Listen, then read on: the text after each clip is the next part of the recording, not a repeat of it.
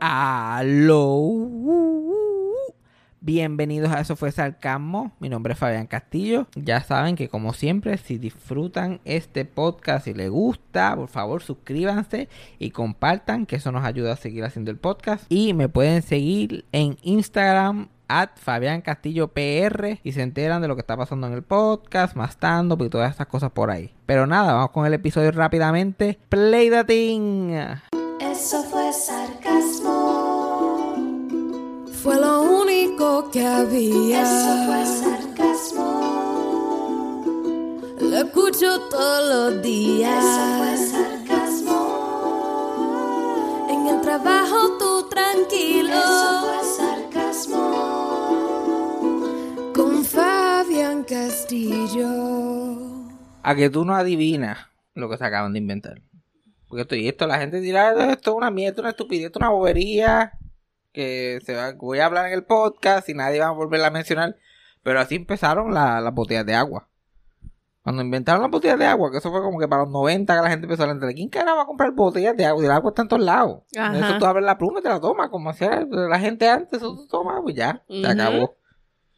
Ma- manantiales nunca, la que en casa de mi abuela Socojo y don Fabián, las botellas de agua nunca llegaron. Ok, ok. Pero agüita de la pluma y se echaba el galón, se llenaba en la pluma, se metía la nevera y se acabó.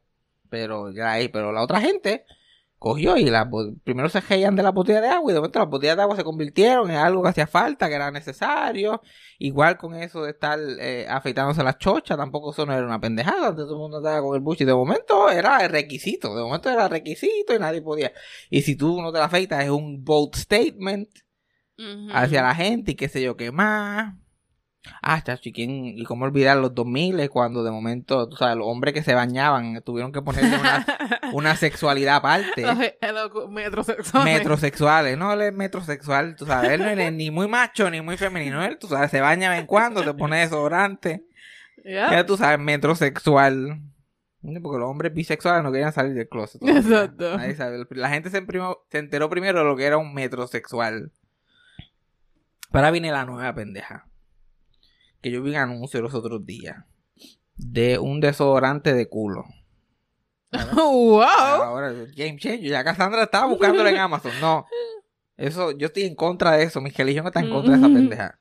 Ahora hay un desodorante de culo. Y supuestamente, mira, te deja fresquecito y fresh y no suda y te deja shower ready por yo no sé cuántas horas. Ya está mejor que una ducha ahora. Porque es que la gente no entiende, los culos siempre apestan. Like, tú te hueles el culo para bañarte, hue- huele a culo igual. Pero ahora no, ahora tiene que huele a flores. Un desodorante. Un wow. desodorante es algo, no, y ya la tipa, la tipa se lo puso en las manos como una cremita, lo puso en las manos y tú lo coges y te lo metes entre medio y ya hizo una demostración y todo. Esto es lo nuevo. Porque antes de salir de tu casa, tú tienes tu desodorante, te pones una cremita en las manos y te llenas las manos de culo. Como debe ser.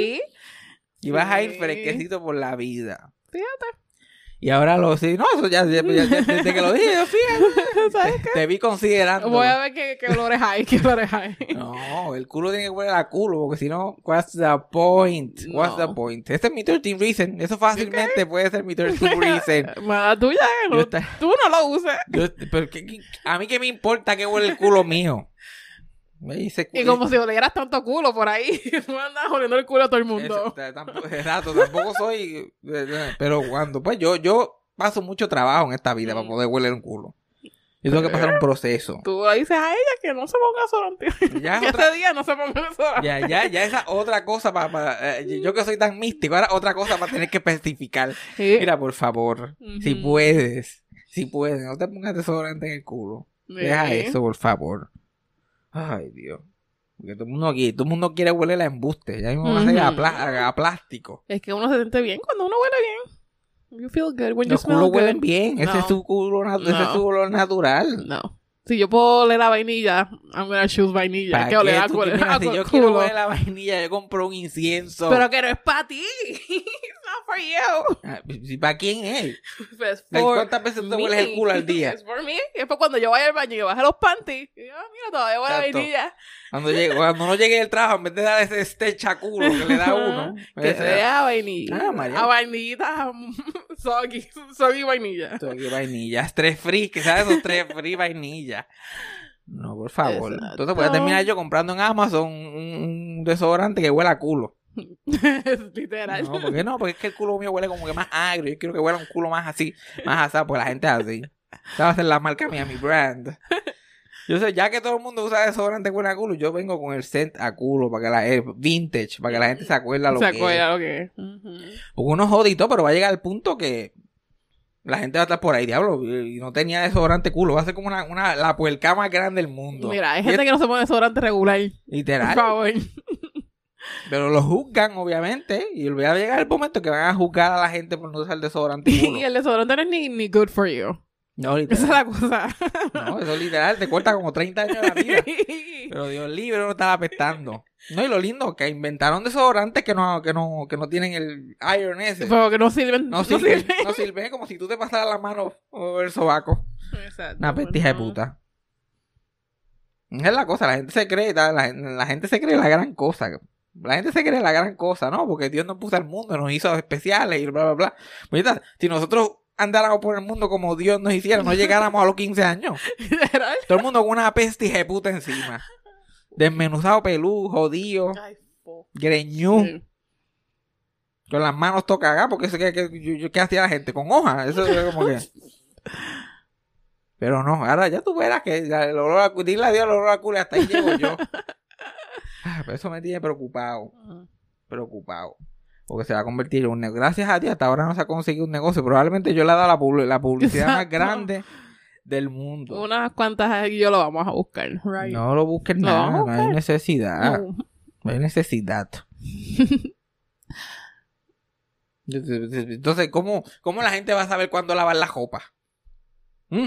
Porque te la pusiste. Si te la pusiste. ¿Quién carajo se acuerda si se la puso o no? Si te la pusiste. Pues, Si la tuviste que sacarle el gancho. ¿Dónde queda la silla? ¿Dónde queda la silla? Que uno está como que vamos a ver, esto está limpio, está sucio todavía. ¿En dónde está? Está más limpio que sucio, más sucio que limpio. Y uno por el olor no sabe. Ahora no, ahora que Pues. cómo carajo uno va a saber. ¿Cómo carajo uno va a saber? Se va a hacer un nuevo sistema. Algo, algo se van a tener que inventar, pero no, yo estoy completamente en contra, lo digo aquí desde ahora. En, aquí en, en el estado de Texas van a haber unas elecciones especiales el 25 de septiembre. Vote no on Prop 7 del desodorante de culo. Muchas gracias por este mensaje. right. Pero pasa, Apuesto que se lo digo a la Mella y las dos vamos a ir a comprar.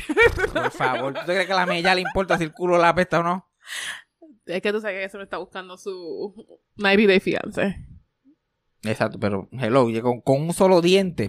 Eh, preocúpate primero en los dientes antes de a qué huele tu culo, por favor, señora. Ese es su charm. Ese es su charm. Ese es su charm, exacto. Si todavía vendieran, todavía venderán esa- esas cervezas de antes que no tenían ni el de eso para abrir, que tenías que hacerle un boquete. Eh, eh, El can, ahí sí que una perforacióncita. ujú. Pota ahí de salsa de tomate, can.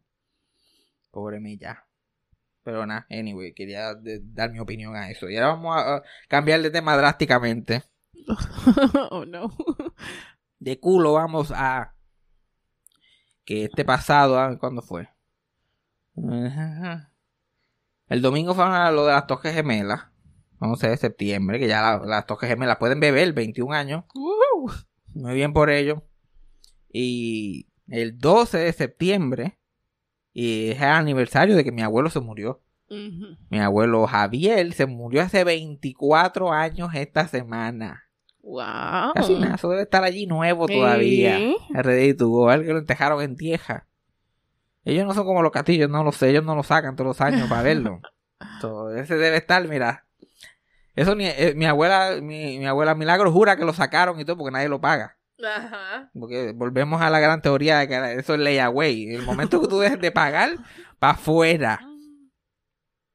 Pero me puse a pensar en eso porque ya han, han pasado tantos fucking años. Y yo creo que se fue. O sea, que recientemente yo me di cuenta que eso es probablemente la raíz de mi trauma. Ya. Y de, Claro. mi, y de mi, como que de mi BPD. Porque el borderline personality disorder es muchas veces de abandono. Y yo como que recientemente llegué a esa conclusión, pero yo estaba claro de que ese fue el principio de mi ansiedad. Yo me acuerdo sentir lo que era ansiedad por primera vez cuando tenía cuatro años. Y eso pasó. Yo como que anda, porque, porque yo estoy como que preocupado. Porque, ¿Qué está pasando aquí? Pero sí, yo creo que esa, esa es mi... Ese es mi BPD moment, porque sentí ese abandono que yo no sabía que era la muerte. De momento, mi abuelo split, y yo, ¿qué pasó aquí? ¿Dónde está este cabrón? Pues, ¿Por qué está acostado ahí? What's happening? Y él tenía más que 61 años. Ujú. Él estaba a meses de coger el seguro social. De- A dos o tres meses.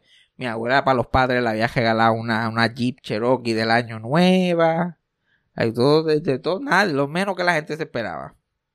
No se sabía que estaba enfermo. Resulta que estaba enfermo, pero nadie lo sabía. Él tenía enfisema. Pero como nadie iba al doctor, eh, lo que, lo que, lo que resultó ser enfisema era que él, él decía que tenía claustrofobia. Porque si estaba en algún espacio cerrado, algún elevado, pues no sentía que no podía respirar o le daban como que dolor y tenía que salir corriendo. Ajá. Pero resulta ser que no era eso. Like, y, y like, cuenta la leyenda que like, esa esos últimos días antes de morir, él como que fue. Le contó a mi abuela que él fue a dar una caminata así por el barrio, por Caña, y fue a. Y habían. Y la, la última casa después de todas las casas de mi familia es la, es la de mi mamá. Ok. Y como que él fue de, de casa en casa, como que recogiendo la basura, porque los pejos habían virado la basura, esos salvajes.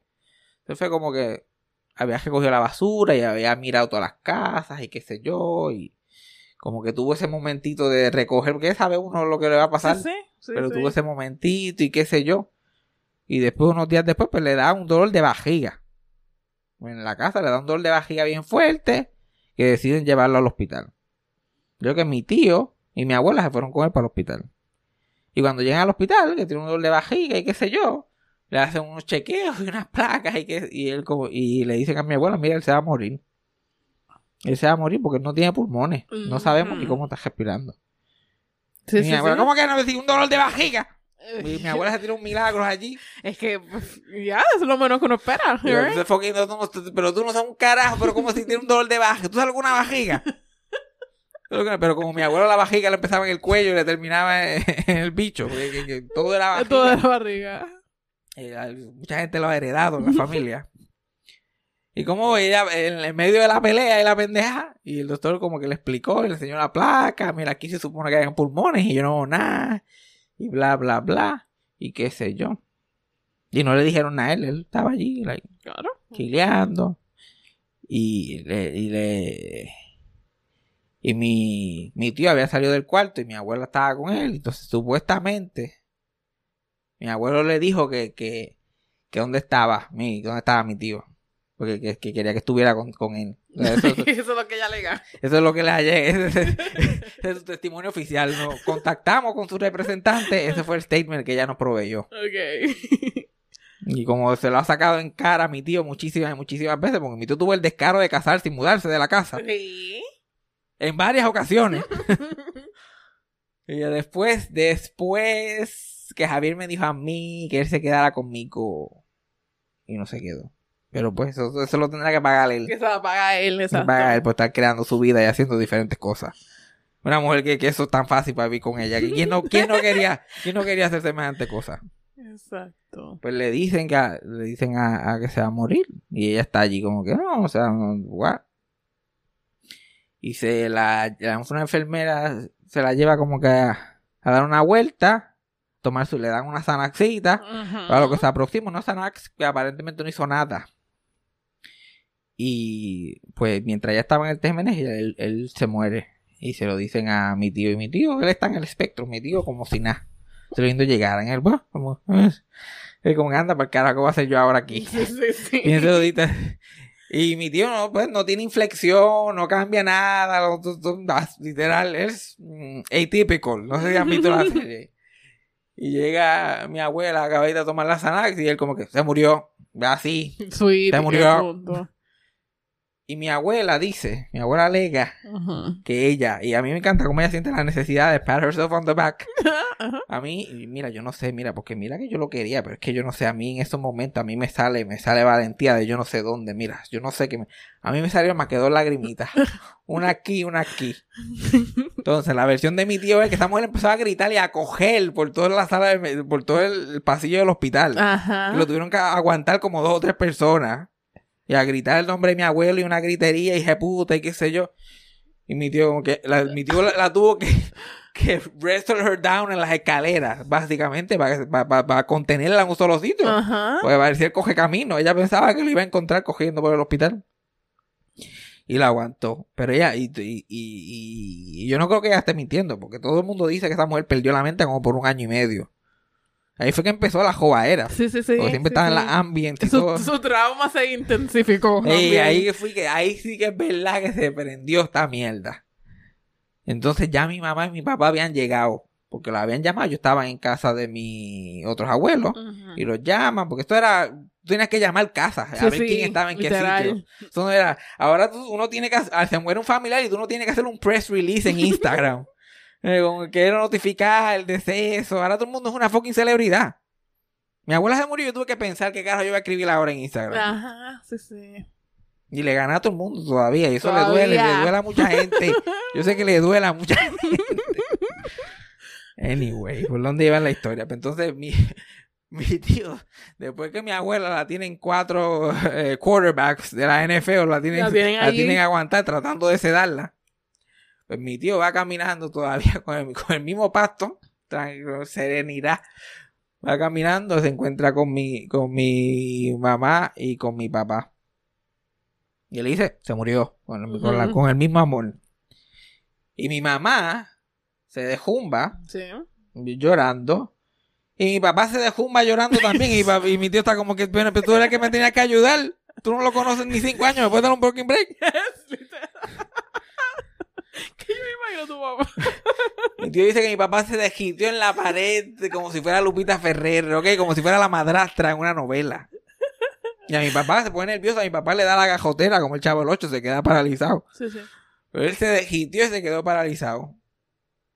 Y entonces ahí llega la, la- la esposa de mi tío.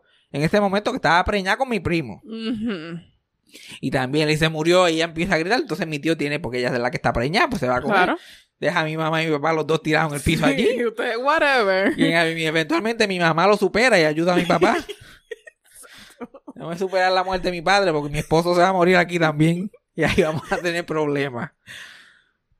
Ay, señor. Y entonces, meanwhile, en Giocaña, porque mi abuelo era como el alcalde, imagínate. El alcalde PNP que Mayagüez nunca tuvo.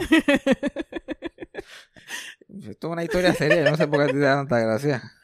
Ah, Y llaman a... Tratando de llamar a la hermana de mi abuela, Yolanda, mejor conocida como el vocero allí en, en Giocaña. Claro, to Si tú break quieres- the news. Si tú quieres dar malas noticias, tú llamas a Yolanda y ya, en 15 minutos se enteró todo el mundo. Eso era, eso de Twitter y For You page no existía, era Yolanda nada más. Ujú. Cogen y la, y la llaman y literalmente cuando mi, mi, mi tío va subiendo a Giocaña otra vez, ya todas las casas salen cuando ven el cajo. Salen, es una parada de gente. Y una de las gente que se le asomó el cajo lo mandó a parar fue el mejor amigo de mi abuelo. Chegui. Ah, chévere.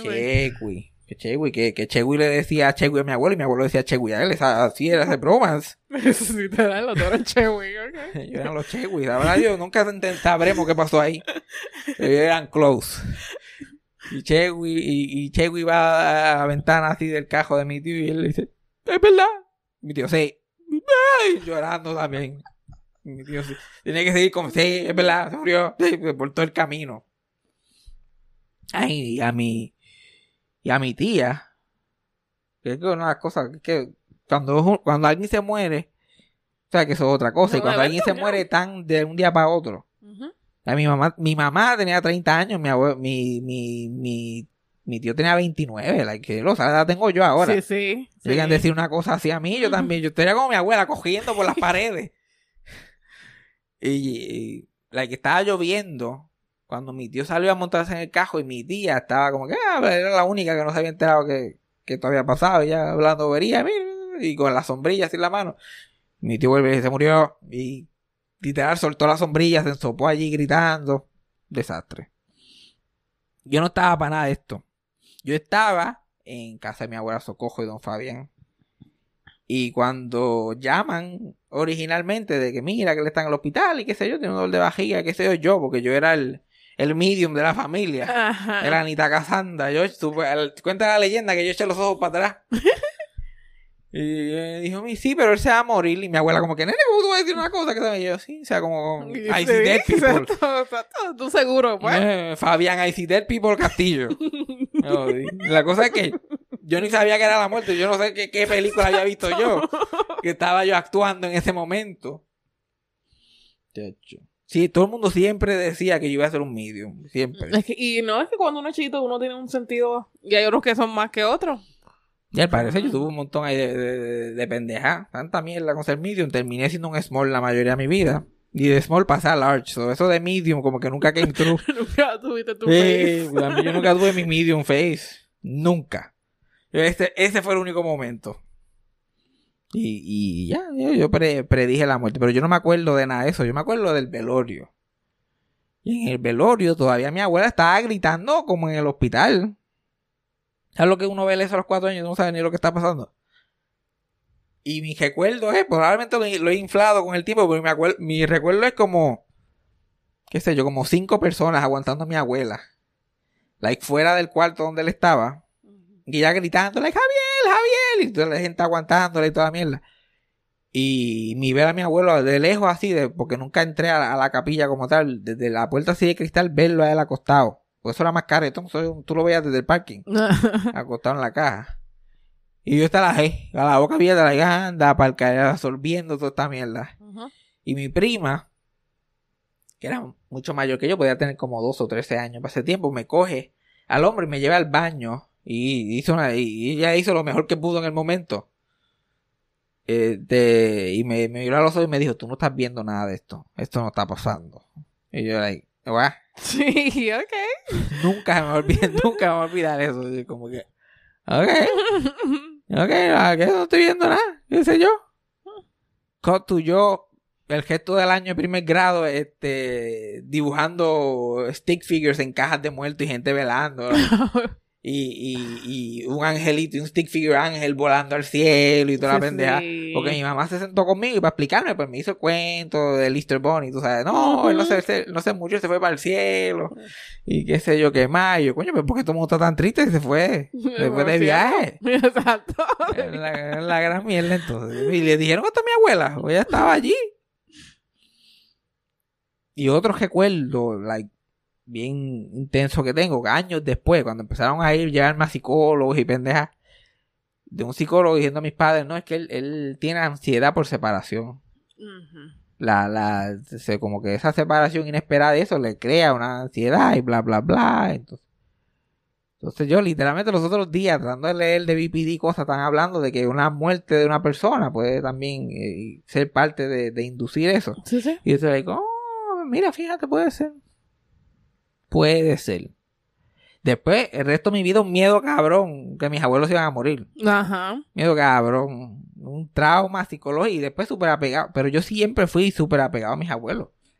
El que el primer recuerdo que yo tengo de mi vida entera es yo estar en. Yo, este. la primera casa de nosotros cuando mis padres se casaron fue en los altos de casa de mi abuela Socojo y don Fabián. Y yo estaba. eh, eh, y entonces me pasaba mucho en- con ellos. En los bajos. Y yo estaba en el balconcito que tenían ellos, que era literalmente como una jaula. Porque era de esas verjas, pero la tenían encejada y no se podía, por ahí no se podía entrar ni salir. Eso era, lo tenían trancado para dejarme allí como si fuera un monito allí eh, para todo el barrio. Exacto. Y yo estar jugando allí como de costumbre hacía, como y dos o tres juguetitos y qué sé yo. Y escuchar a alguien, a alguien like, "Psh, hey, mira para acá. Y mirar y ver a mi otro abuelo, a Milagro y a Javier así, like, eh, como que estamos aquí. Y yo de ahí coger, salir cogiendo, de, de por la, pasar por la sala, la cocina de mi abuela, subir por las escaleras que eran bien oscuras y me daban miedo. Y yo cogí en mandado y mi abuela, like, Literal.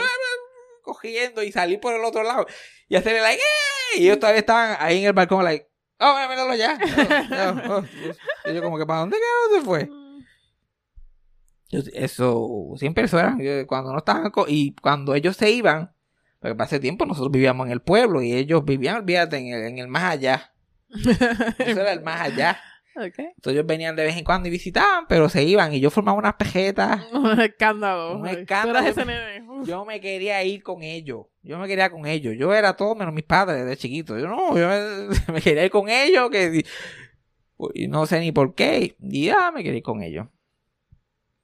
Y me, lo, lo recuerdo que tengo de, de mi abuelo Javier es de él sentado en el sillón y siempre hacía como que ese fake, like boxing thing. Yo probablemente hubiera sido pato si lo hubiera vivido. Por lo menos algo de cajo hubiera sabido. Porque era como que, oh, después de eso, como que ahí se cortó todo instrucción masculina. Y ahí llegaste tú. Y hasta ahí llegué yo. Todavía me dicen, eh, act like a man. Y yo, like, uh, hago con los puños. Like, eh. Él era el que me caneaba, el que hacía las cosas. Y mi, y mi tío no absorbió nada de eso nada, tampoco. Nada, ya. Mi tío no absorbió nada. Eso le entró por un oído y le salió por el otro. Ahí fue, hasta ahí llegó mi, mi, mi manly, mi manliness.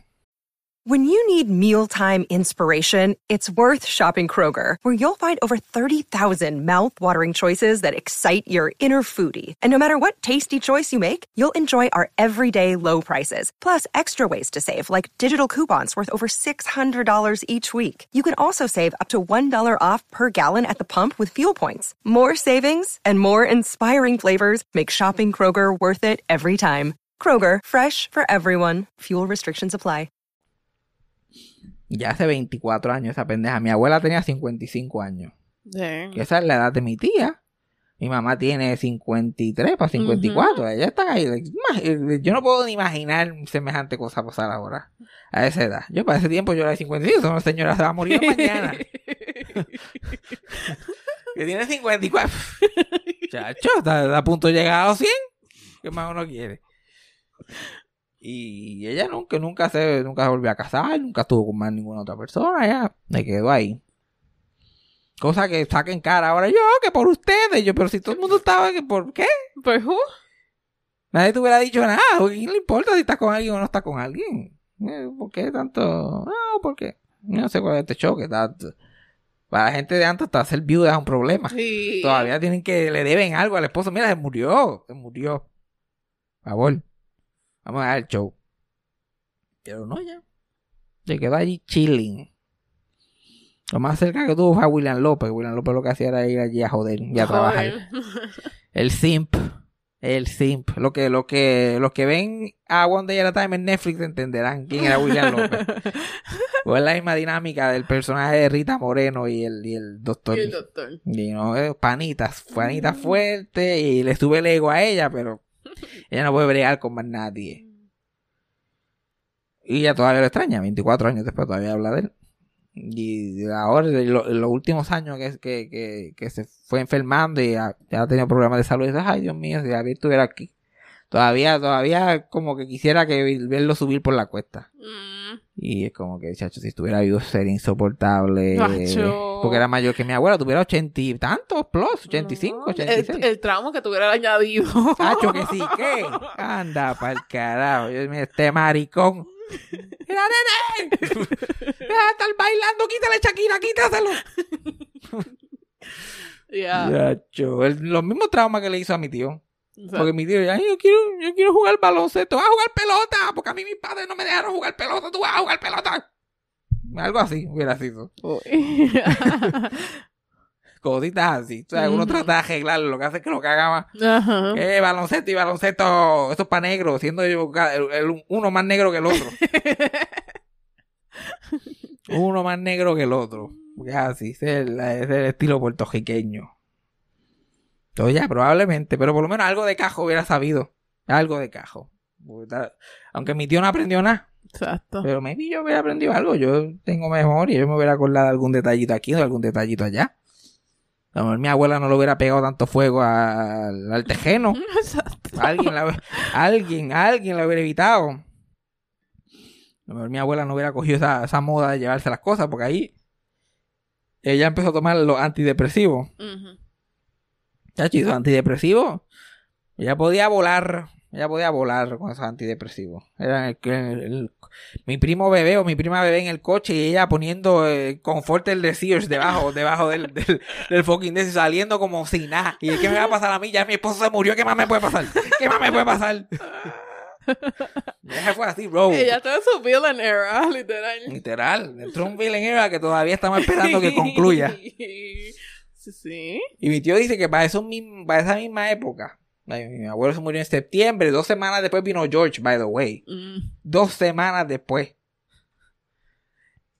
Eso es un desastre. ¿Sabes que la luz vino en el 2004, después de, después de George. So, fueron unos meses difíciles. Y mi tío, pues, para entretenerla y qué sé yo, me, me acuerdo que le compraron como una pecera y una fuentecita porque la entretenía. Buscando cosas para eso la depresión. Y mi tío se la llevó al mall. Pues ¿sabes lo que había para hacer? Ir al mall y ver las tiendas. Pero el pasatiempo. Y mi tío dice que ese, que ese día que la llevó al mall le dijo que le dijo, esta es la última vez que yo vengo al mall contigo y así ha sido, 24 años después. 24 años después y la llevó al mall por última vez en octubre del 98.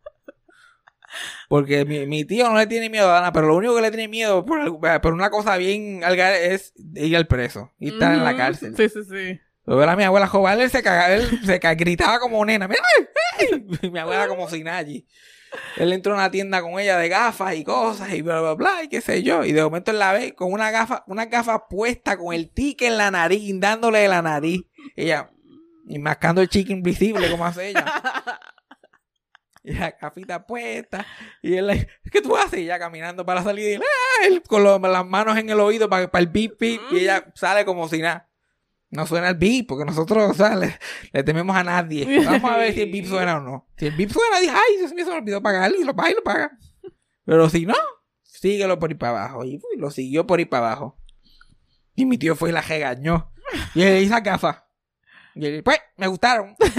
Y la cogí. Me gustaron y la cogí. Estaban muy caras. Y es la última vez que yo vengo. Y hasta el sol de hoy. ¿Ves? Un No. hombre de palabra. Hombre de palabra. Hombre de palabra. Y dijo que ese era el último velorio y, y entierro que iba a ir. Y creo que, que, que lo de entierro todavía no, pero ha ido, ha terminado yendo a velorio, porque Sí, sabes, sí. ha tenido como tres o cuatro mujeres, a todas se les mueren los padres. En la exacto. época, eso es como que, ¿qué? ¿Qué remedio? Ujú. Creo que entierro todavía él, eh, está invicto. Él dice que la próxima vez que él entra a un cementerio es para quedarse. Pa' él. es para quedarse. Es otro, otro, otro original que no le gustan los velorios ni los entierros. A mí que me encantan. Exacto. A mí que me encanta ver a la gente gritando el garilla como nunca. No es awkward para nada. Eh, Tú literal estás hablando con la gente cuando están estacionando los cajos. Sí, no, o sea, las gafas en pepa. De momento hay una gritería allí que se quieren caer, tirar en el hoyo también. ¿Tú no viste nada de eso? ¿Nunca has visto nada de eso en un entierro? Eso es un No. clásico. Yo ido entero como una vez en mi vida. Si nadie gritó y, y se tiró al piso. No. Chacho, no has tenido la experiencia. No. No has tenido la experiencia. En los, pero en los entierros castillos, la única gente que se cae en el piso son los muertos, lamentablemente. Mm. Eso, nunca ha habido así ningún escándalo. Pero es, fíjate, no me no, no tengo ni del entierro de mi abuelo, probablemente yo no estaba allí. Pero ta- ta- tantas cosas pasaron que mi tío dijo, no, está bien. No, no quiero. Mm, Con el- fine. Con este está bien. Con este está bien.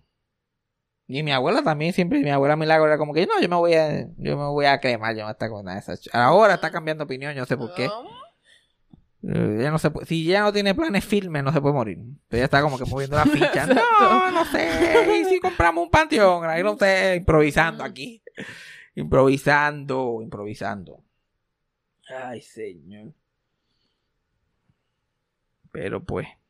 Estoy viendo cómo ir a, a- cómo voy a poder ir al, al, al show ese entrando por la cocina. Todavía estoy maquineando. Porque Sí, yo sí. no puedo quedarme sin ir Sí. demasiado. Pero ya he ido a Puerto Rico este año como 15 veces, siento yo. Y cada vez la cosa está más apretada, pero pues tengo que pensar. Y también dejé el Patreon, que ya eso me estoy contando con menos chavos, porque ya el. Patreon me tenía a mí arrancándome las greñas. Es el podcast y me estoy arrancando las greñas de qué más hablar. Estoy hablando de alguien que se murió hace 24 años. Yeah. Voy a hacer buscar material adicional, pero yo voy a encontrar. Y en, en pensa- pensando así en los sitcoms puertorriqueños, que han habido sitcoms puertorriqueños que yo los pongo en- con, con cualquier otro sitcom americano, pero el problema de los sitcoms puertorriqueños, viéndolos otra vez, que esto es algo que a mí siempre me ha encabronado, que yo digo, Dios mío, no hay, no hay forma de hacer esto diferente. Es que toda- todavía el sol de hoy, tú, Raymond, tú ves Raymond y sus amigos este martes. Y tú vas a ver personajes hablando solo al principio del, del, del programa. Ajá. El personaje hablando solo, setting up lo que va a pasar. Sí, sí, sí. Porque, tú sabes, a la gente le encanta hablar solo y mirar a la cámara y después, Dios mío, tengo una fiesta hoy y, solamente, y, y solamente pues, tenía cinco invitaciones, pero tenía que invitar a siete. So, cogí, el setup te lo tienen que dar, pero oración por oración. Nunca hay- no hay ninguna forma, y yo me burlo a veces de la exposición de sitcoms americanos, que a veces es un poquito como que clunky y no se siente natural. Pero los sitcoms puertorriqueños, muchachos, se la ganaron, de verdad. Sí, sí, sí. Sí, sí, sí. Esa, entrando mean. por la cocina, todos los programas empezaban con Altagracia hablando sola en el apartamento. Yeah. Yeah, yo estoy cansada que esta gente vengan todos los días aquí a comer comida gratis. Hoy, lo que yo voy a hacer, ¿y a quién carajo tú estás hablando? Pero fíjate, para mí eso era real. Porque yo veía a mi tía, ay, no, porque ahora viene Yolanda y toda esta cosa. Y viene Janet por ahí y después tengo que cocinarle. Y yo- se vira ya como que. ¿Tú, tú, te crees que no, no es... Y después pasaba lo que ella decía, venía. ¿Tú, tú crees que no son libretistas vagos que no tienen tiempo ni, ni dinero para hacer cosas diferentes? Es... Ellos estaban interpretando la psicosis del puertorriqueño como un... Exacto. de estar peleando y hablando solo. Sí. Pero, sí, Pero yo hablo peleo sola también. Ah, yo también, pero no tan duro. Y no estoy seri, y no estoy seri con ningún plot. Yo, si to- todos los episodios míos empiezan las puñetas. Yo estoy tan cansado, estoy harto de hacer lo mismo todos los fucking días, señor. Yo tengo que Pues. entrar a este trabajo otra vez y decir, Good morning, how are you? Ay, nice to see you. It's Friday, it's Friday. Pues. Ay, Dios mío, yo no sé por qué yo me muero ya, señor. Y ese es un, un opening del episodio tuyo del trabajo. Oh, que sí. Sí, no, pero yo, yo soy un sketch del mediodía ambulante ya. Yo hasta chiché en uno de los cuartos del fucking. Yo literal era Lolobón chichando en la covacha. Falta que saliera yo con la, con la lindona esa de los puercos, como que Rey Mangamán. y de- Eso es lo que faltaba ya, porque mi vida es un fucking chi. Y, y, pa- y yo estoy en parece un set, parece un set. Póngame una pareja atrás que diga gimnasio y póngame dos puertitas aquí, una que supuestamente sea para un lado y otra que supuestamente sea para el otro. Y ya, yo peleando con la gente desde allí, porque yo no me muevo. Yo creo que yo he, eh, yo he interpretado, yo, yo me he convertido en el arte, en vez del arte estar Exacto. reflejándose de, de la gente. Exacto. Y yo te escucho hablando sola todo el tiempo, like, tú no hablas sola, tú piensas más sola y de momento se te salen dos o tres cosas la boca. ¿sabes? Y yo, ¿ah? No, que te... No, pero cuando me estoy preparando y poniendo maquillaje, como que estoy voy hablando conmigo. Ay, mira, tú puedes hacer esto una vez más. Eso, tú- ya tú estás, ya te pusiste maquillaje, ya tú estás al otro lado, lo que te falta es quitártelo. Porque ese soy yo cuando tú estás aquí. Mira, ya te lo pusiste, ahora es cuestión de quitártelo, ¿ok? Hay que hacer dos o tres cosas antes de quitártelo. So, yo pienso que sí, que... Y tu cero, ay Dios mío, y fulanita va a estar insoportable porque tal. Y cuando llego, pum, fulanita, insoportable. So, lo que hemos aprendido hoy es que nuestra vida es un sitcom puertorriqueño, pero con más escenografía. Exacto. Pero tú tienes la escenografía del baño, después en el cajito, después en el trabajo. No, no, no, no, no. Pero, ya yo. Pero para la, televisión, pues sí no funciona. es que cansa, pues tiene que empezar todos los fucking episodios así. Todos los episodios, de todos los sketches, de todos los sitcoms, de, de toda la historia. Dame no, te- dame no ahogarme en este episodio. Porque la gente se ríe más de yo sufriendo que de los chistes. Este, la, la, todo, es demasiado. Yo- el único programa que no hacía eso era el condominio. Porque había suficientes personajes y suficiente interacción entre ellos que ellos empezaban bastante, bueno, conversacional, estaban. Pero, chacho, yo no puedo pensar en un solo fucking show que no haga esa mierda. No, que estoy esperando a fulano. Ay, me caí de la boca, mira. Nosotros, la gente, la gente en Puerto Rico es así de animal porque así los tratan. Porque los tratan como si fueran becejos. Mira, empieza a hacer el show y nosotros vamos y, usando la mente. Y no, pues entonces ya está esperando. Oh, no, pero ni Yeah, que, exacto. Hay hay que explicar gri- todo. gritárselo en la cara para que entiendan. Pero el condominio se puso, eh, se puso súper repetitivo también. El condominio no tenía eso, pero, pero yo te puedo, yo te puedo decir un episodio promedio del condominio como era. Empezaba en el Londres, en la escenografía del Londres. La gente aplaudía. Salía Cristina Soler como doña Laura Álvarez, viuda de cumbia, acabando de chichar con Lolo. René Monclova salía como Lolo y empezaban el Rey Mangamán y qué sé yo qué más.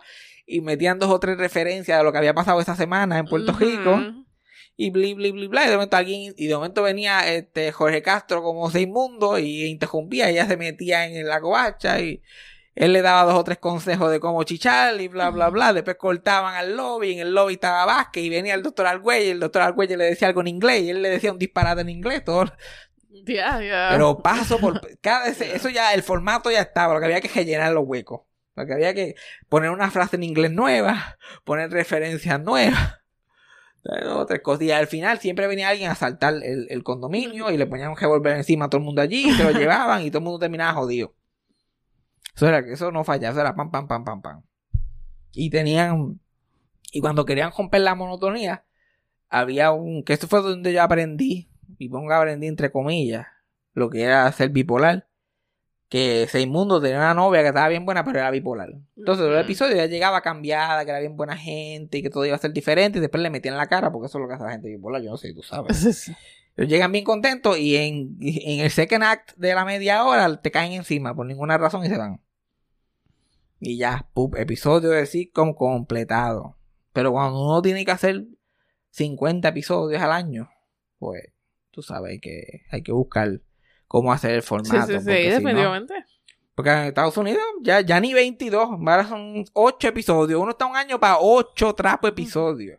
Ujú. Pues, pues, cualquiera que quedan buenos. Gastan 20 millones de pesos y hacen 8 episodios. En Puerto Rico te dan 11 mil pesos, dicen al 50. No paren nunca. Solamente cuando interrumpamos la programación que algo, alguien se murió.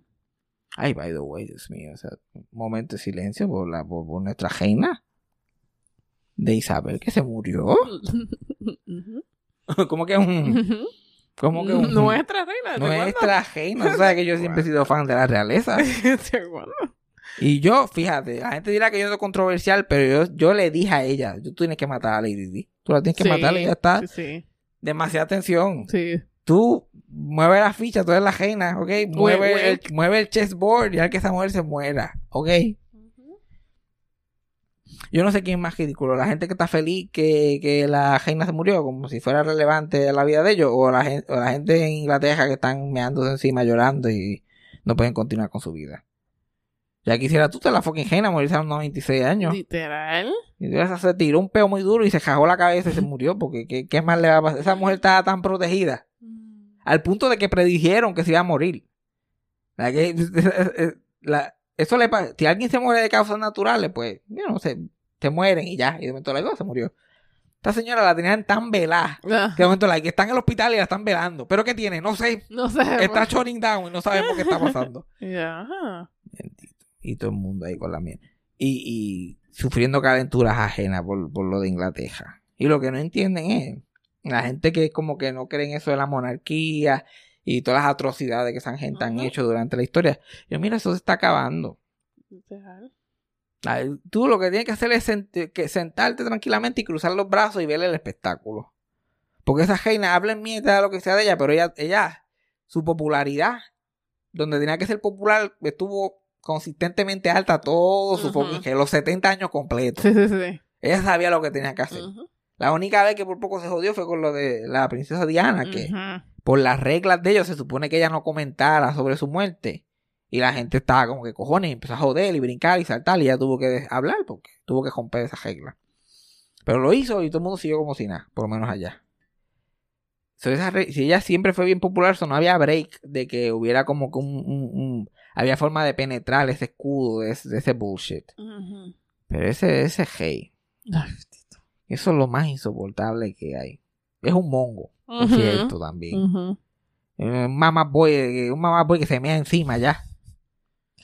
Eso no va a durar cinco minutos. No. Ese cabrón o va a renunciar y dárselo a uno de los hijos más jóvenes que son más populares entre la comunidad. O eso se va a caer en canto. Porque y va, va- la reforma de esa monarquía viene por ahí. Porque ya la, la persona que la mayoría de la gente estaba todavía like, no, pero es que ella, bla, bla, bla, esa se, esa se murió. Sí. Gone, ¿ok? Y por cierto, yo no sé cómo la gente puede ser tan cruel y tan de eso cuando son tan locos con, los, la gente, con las personas inglesas de allá de Inglaterra. Si tú estás diciendo que, que esta reina es una cabrona, pues tú estás diciendo que todo el mundo en Inglaterra es una cabrona porque el noventa y tanto por ciento de la gente, ella es un símbolo Ella muy es- no, importante. ella sí, es mother. y yo no sé si la gente se ha dado cuenta, pero el 90% de los actores americanos son gente de Inglaterra. Porque la única gente que sabe actuar son gente de allá, de, del UK. So, si estás cancelando a la reina, estás cancelando tus faves. Eso lo sabe todo el mundo. Exacto. Y a hacer cancelar a todo el mundo en Inglaterra. Mm, No lo podemos. Yo, porque yo no tengo problema, a mí ninguno. Sí, ¿verdad? Ni me va ni me viene. Los otros días estábamos hablando, a mí ningún de Ujú. persona de Inglaterra ni me va ni me viene. Se puede hundir Inglaterra completo y a mí no me importa. Sí.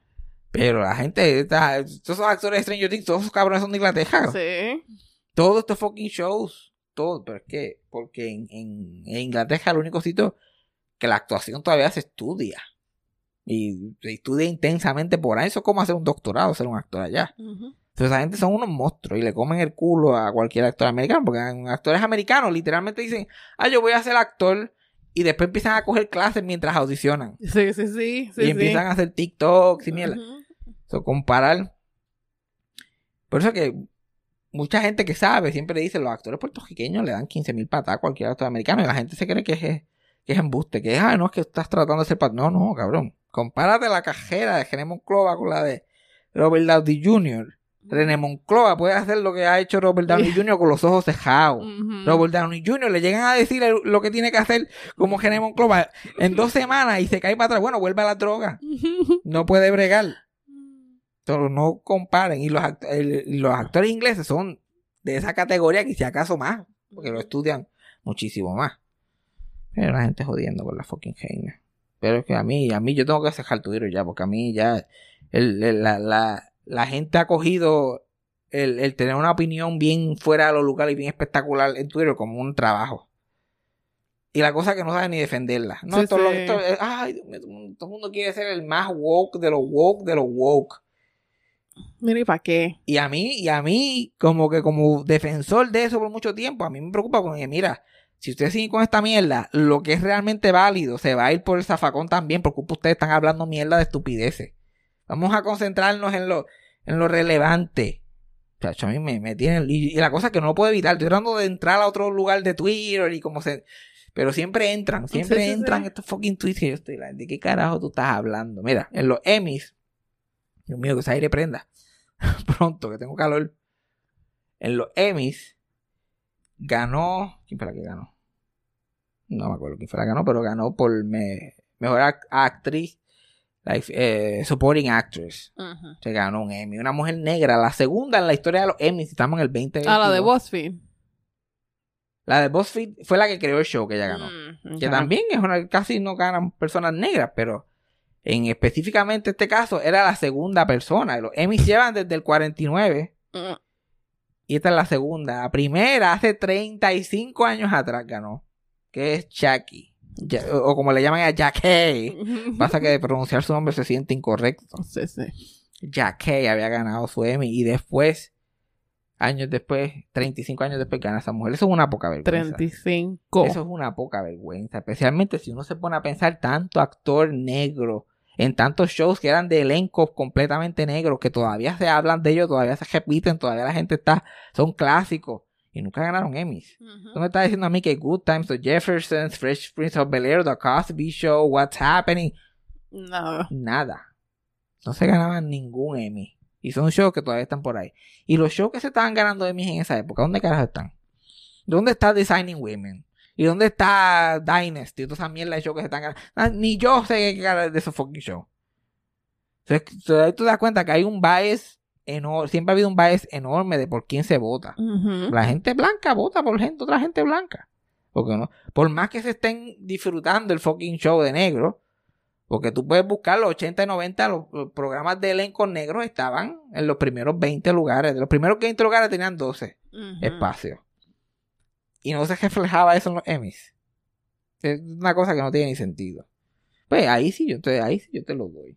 ¿Eh? Eso es algo, eso es algo que hay que concientizar y hay que tener, hay que tratar de cambiar esas reglas para que eso no suceda. Pero, hay- pero entonces los Emmys, la muchacha esa que era de BuzzFeed, que fue la que creó Abbott Elementary, que es uno de estos shows que está pegado, ganó por el show y, a- y la- los que presentaron fue Will Arnett y Jimmy Kimmel. Y el beat era que Jimmy Kimmel había perdido por el año número 13 consecutivo. El Emmy. Nunca se ganó un Emmy, lo nominan 13 años cogidos. So, él se había embojachado al punto de que estaba passed out. Y Will Arnett, eh, Will Arnett, Jimmy Kimmel literalmente lo está arrastrando por la tarima. Y él estaba con los ojos cerrados. Y lo arrastró hasta la tarima, el micrófono y qué sé yo. Y dijo como que, ah, ya no, presentó el premio y todo esto. Jimmy Kimmel no dijo ni esta boca mía, se te quedó tirado en el piso. Y ganó la muchacha. La muchacha se para y empieza a dar su speech. Y Jimmy Kimmel está acostado, porque ese fue el beat que hicieron. Y entonces él se quedó acostado. Y ella lo mira y como que trata de, de empujarlo, o decirle como que se levante y él se queda ahí porque ese es su beat. Muchacho, Twitter está... Que como es que ese Jimmy Kimmel es lo más racista que hay, cómo se atreve ese hombre, dañándole el momento de maldad, de maldad. Y eso le pasa más que a ella, porque eso nunca pasa. Y yo estoy como que, pero... ¿Cuántas veces? Yo, yo puedo mencionar 14 ejemplos off the top of my head de beats estúpidos que hacen en los Emmys y después se quedan parados detrás de la persona en el mismo fucking beat estúpido mientras la persona acepta el premio. Yo sé que esta gente no lo nominan nunca, pero coño, nunca vieron la ceremonia tampoco. Que se creen que esto es personal para ellos. Ajá, sí, sí. Y haciendo un escándalo, cabrón. Yo como que, mire, por favor. Que, que ella tiene derecho a estar maybe encabronada porque dañó su momento. Ok. El debate este de que es un show más de entretenimiento, es un show más de... la- Porque la gente está diciendo, ah, le dieron un montón de tiempo a la mierda esa de chiste y no le dieron tiempo a ella. Después le dieron los mismos dos minutos y pico que le dan a cualquiera. A todo el mundo. Y, el, y, y la mierda es hacer una mierda o no es una mierda. Pues ellos la escribieron, la aprobaron. Este es el tiempo que va a tomar eso y lo vas a hacer. Pues porque siempre ha habido esta mierda. Mira, si quieren hacer los, si los quieren hacer los premios, los premios, pues no los televisen y hagan los premios nada más. Y no hagan chistes. Pero siempre quieren tener este balance y siempre pasan estos cricales. Pero, pero es una, pero ahora en Twitter es una cosa racial. Jimmy Kimmel lleva haciendo esto toda la vida. Y, y yo, mire, cabrones, que ahí está en la fucking boca. A mí el que me encabrona es Freddy, que le da like a todo esto. Y- y Freddy que tiene, yo nunca he visto un Black Envy más grande en mi vida que el de Freddy. Y yo estoy como que, y le digo lo mismo que le estoy diciendo aquí en época Freddy. Yo, mira, esto, que 15, y le digo ejemplos de toda la gente. Una vez, Amy Poehler planeó que todas las, no- que todas las nominadas de Best Actress en la Comedy se pararan como si fuera un certamen de belleza. Sin decirle nada a la, a la academia. Y como que Amy Poehler ya se paró y se puso un sash y después Melissa McCartney se paró, se puso... Cuando la que ganó, ganó, ya se tuvo que, parar con todas esas pendejas atrás, mojoneando y haciendo chistes. Ujú. Una vez en el Carol Burnett Show tenían nominado a dos actores del mismo show, que era Harvey Korman y Tim Conway. Harvey Korman ganó y Tim Conway se paró a la misma vez que él, como si él hubiera ganado también, y, se, se- y sin convenarse a nadie se trepó. Y, y mientras él daba su mensaje de speech, él empezó a pet him, y a tocarle el pelo y a hacer un estorbo público, Sí, sí. dañándole el fucking momento. Los dos eran blancos. Que Jimmy Kimmel lo único que hizo fue quedarse acostado. Exacto. Que si ella no le hubiera prestado atención, lo hubieran hecho es cortar la cámara arriba y ella puede seguir dando su speech. Es un gran desastre. Y entonces la gente sigue añadiéndole y añadiéndole y añadiéndole en Twitter. Ahora es el, eh, Jimmy Kimmel estuvo presente para el de los Oscars cuando dijeron el ganador que no era. Ajá. Y la película que había ganado era una película de mayormente gente negra. Ya. Live. Eh, Se, tre- se trepó, La La Land, creo que fue que se trepó. Sí. Y se pararon ahí un jato. Y hay como cinco minutos ya al final del show para que ellos hagan el speech. Y ellos se miran. Y ellos están like, no ganamos. Y la gente está like, what? No, mira, no. Y hasta eventualmente enseñan el, el, el envelope. Mira, no, ganó Moonlighting, bro. Entonces Moonlighting se para Como medio what? confundido. Y se miran. Y entonces ya cuando Moonlighting se para, Jimmy Kimmel se tiene que meter. Y mira, lo- eh, fue un desastre. El show se acabó. Porque, se- porque el Sí, show se porque tiene- acabó. es el final y lo que queda. Pero una mujer tira ese tuitito y tira el code. Esto es un patrón de Jimmy Kimmel. Lleva haciendo esto toda la vida. Porque él vive para menospreciar a la gente negra. Sí, en público, para Él vive para menospreciar a la gente negra. Él buscó, el- él fue el que causó esa confusión en los. Oscars. Sí. Y probablemente buscó en los sobrecitos esos de quién ganó. A ver, ah, va a ganar la negrita esta. Ah, espérate, Ay, pues pero- vamos a hacer el chiste más fucking eh, eh, estorbo público que yo me pueda imaginar. Me voy a tirar en el piso. Y la gente en Twitter, ay, por favor, hizo el chiste y no se podía parar cuando el chiste se había acabado. Ya la gente no entiende ni cómo un chiste funciona. Tú sabes el chiste tan mierda si ese cabrón se hubiera parado cuando le mencionan a la ganadora. El chiste es mierda ya de por sí. Ajá, exacto. 20 veces más mierda si él se hubiera parado. Ay, no estaba jugando. Lo que le hace el chiste un poquito gracioso es el hecho de que el cabrón committed to the bit. Y literalmente lo tuvieron que arrastrar otra vez. Para atrás. Eso es lo que da un poco de coño, por lo menos se lo tiró completo. Pero ya la gente ni entiende. Entonces, la otra gente estúpida en el otro lado, la que están llorando porque las sirenas son blancas, Ay, Dios mío. esa gente combinan lo de los Emmys y gente negra no ganar con esa estupidez. Eh, Claro, claro, porque es tengo un advantage. Esta gente son anormales. Y después la gente del lado de Freddy, ella no, esta gente son anormales. Pues si se ponen a hacer bujar los dos. Si lo que quieren es buscar. Como que si, si la gente lo que quiere es buscar cosas que, que, que sea parte de su agenda, para seguir hablando de lo mismo, en vez de tener pensamiento crítico y de di- dividir una cosa con la otra, nunca van a llegar a ningún lado. Yo vi una persona decir, a mí nadie nunca me va a convencer a mí de que Jimmy Kimmel no, no hizo eso de maldad. Ok. Y yo le envié eso a Fred y yo le dije, y entonces, cuando alguien dice que nadie lo va a convencer de que Trump ganó las elecciones, es un morón. Yo lo que veo son dos morones. Yo lo que veo son dos morones. ¿Y qué hace Freddy? Ok. Yo no sé por qué tú estás calentado con esto, porque a mí esto no me importa. Y yo, si yo estuviera de acuerdo contigo, estuviera siete horas hablando de lo mismo. Pero como lo estoy debatiendo, y es como que, mira, a lo mejor yo estoy equivocado. Esto es lo que yo pienso, estas son mis razones. Él no es el shutdown. Ujú. Puñeta, si tú vas a estar dándole like a tweets y retuiteando y hablando la misma mierda que está hablando esta gente, tengo un argumento.